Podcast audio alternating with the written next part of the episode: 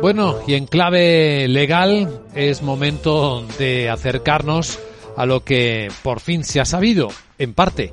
El Tribunal Supremo ha decidido sobre la cláusula IRPH en los préstamos con garantía hipotecaria, aunque todavía no conocemos la sentencia. Por eso digo que en parte. Vamos a examinar qué supone esto para los afectados con nuestro abogado Arcadio García Montoro. Buenos días, abogado. Buenos días, Luis Vicente. ¿De qué hablamos? Pues de que pocas veces tan escasa información ha generado tanto interés. En efecto, la situación es confusa.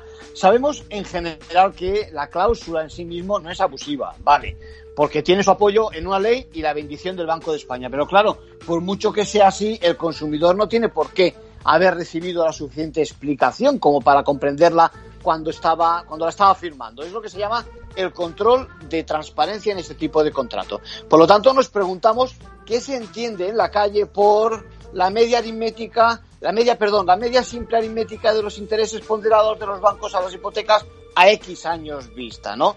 Y qué hay de la evolución del índice hasta ese instante de la firma por los consumidores y sobre todo qué perspectivas pudieron percibir de futuro, Luis Vicente. Ahí está el problema de transparencia al que se refiere el dictamen. Entonces, a ver si nos enteramos. Esto no acaba de solucionar el problema de los afectados, ¿no?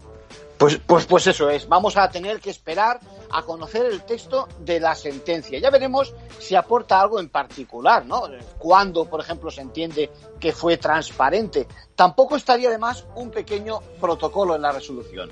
Y luego, luego tendrán los afectados que hacer el ejercicio de trasladar, trasladarlo todo a su caso concreto, ¿no? En caso de que les encaje y les beneficie, dirigirse a su banco para exigir el ajuste. Y en caso de que no se lo admita, que es muy probable, recorrer el tortuoso camino de los tribunales para que, caso por caso, logren que les dé la razón de la justicia. En definitiva, todo un calvario judicial hasta que se reconozcan sus derechos si los tienen por falta de transparencia. ¿Y una conclusión?